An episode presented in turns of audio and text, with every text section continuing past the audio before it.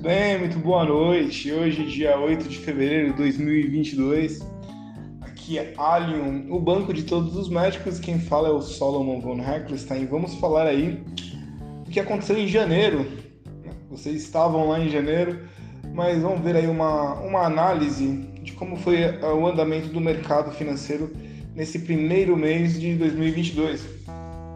Vamos lá, o ano de 2022 começou com bastante volatilidade nos mercados globais, com o S&P 500 ou 500 caindo 5,26%, que foi o pior desempenho desde o início da crise do Covid, e de maneira surpreendente uma boa performance dos ativos brasileiros, especialmente a Bovespa e o Real.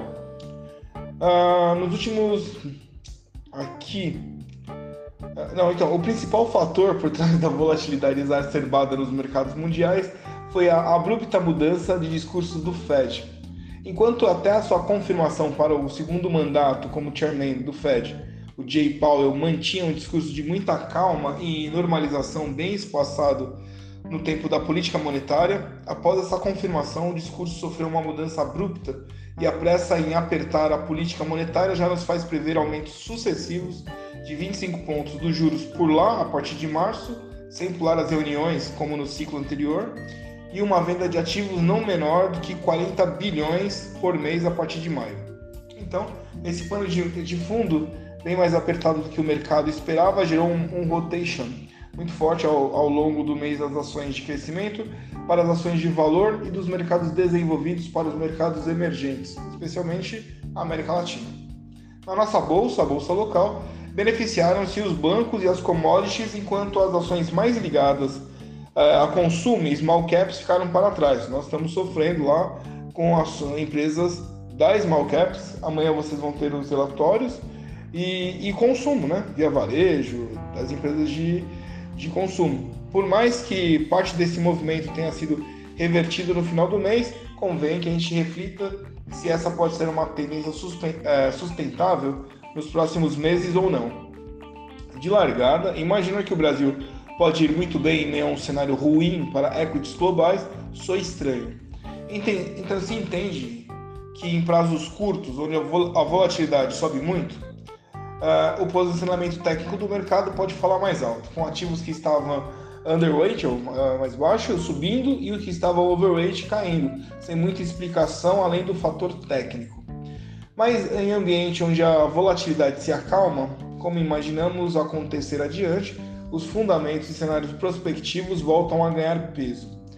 Como já foi exposto em outras ocasiões, acreditamos que os ativos brasileiros estão baratos, mas o cenário adiante é bastante desafiador.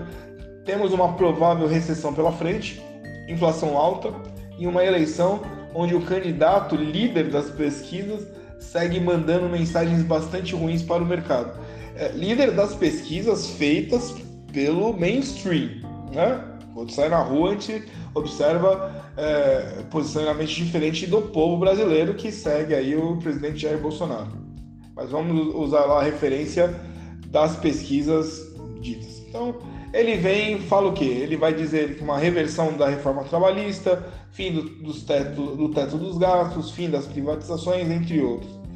Portanto, é, a gente vai sendo seletivo no stock picking local, sem posição líquida comprada, e aproveitando as, opor as, oportunidades do mercado de juros. Isso na nossa carteira mensal.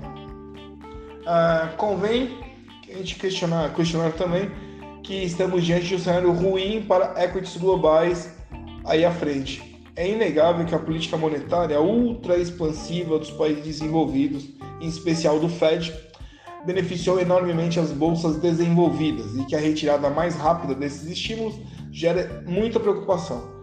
Sem a ajuda da taxa de desconto baixa, teria de haver um crescimento muito sólido e sustentável de earnings, de, de uh, recebimentos, para segurar o preço das ações dos mercados desenvolvidos nos valuations elevados, nas avaliações elevadas em que se encontram, especialmente nos Estados Unidos.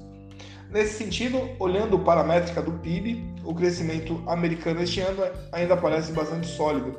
Consumidores tiveram recentemente a maior alta de suas rendas em décadas a taxa de poupança subiu muito e tende a recuar mais à frente, e os problemas de oferta gerados pela pandemia vão sendo lentamente amenizados adiante. No curto prazo, há uma certa preocupação com o PIB do primeiro trimestre, dado que os estoques subiram muito no fim do ano passado, né? e os efeitos da Omicron ainda se fazem sentir nos Estados Unidos.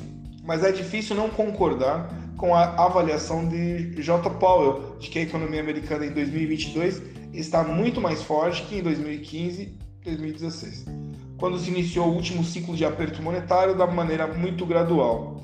O PIB forte no presente gera alguma sustentação para o lucro das empresas americanas esse ano. Olhando para 2023 em diante, porém, o cenário de crescimento dos Estados Unidos fica mais turvo e a capacidade das empresas de continuar gerando crescimentos elevados de lucro tende a ser mais questionada conforme os efeitos do aperto monetário que se fazem presentes sem uma contrapartida relevante da política fiscal. Esse quadro também ele tende a assegurar o juro longo americano, que chegou a cair durante os dois últimos ciclos de aperto monetário, 2004 e 2016, e não fosse a redução do balanço do Fed esperada para os próximos meses, poderia cair novamente esse ano. Então, esse comportamento benigno da Treasury de 10 anos, que permite ao Fed reverter parcialmente as políticas agressivas adotadas recentemente, mas isso deve ser feito com muito cuidado para evitar aumentos muito fortes da curva que causem uma recessão, que já está presente. Na, na ponta da curva americana, ali até dois anos, vemos mais pressão adiante, já que vemos o Fed subindo rapidamente os juros para a região de 2%, para somente então adotar uma postura mais gradual.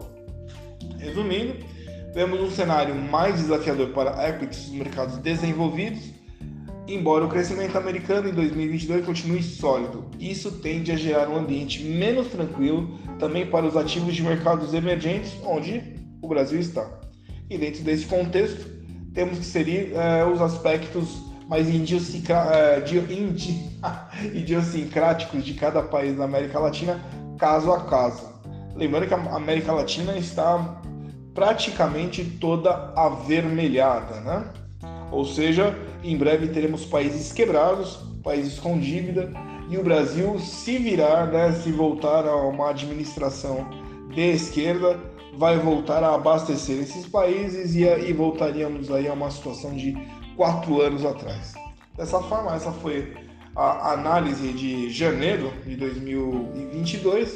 Agradeço a sua audiência. Coloque os seus comentários caso ache, necessário ou caso tenha alguma dúvida, também nos informe. Eu sou o Solomon von Harklestein e agradeço a sua audiência. Até o próximo mês.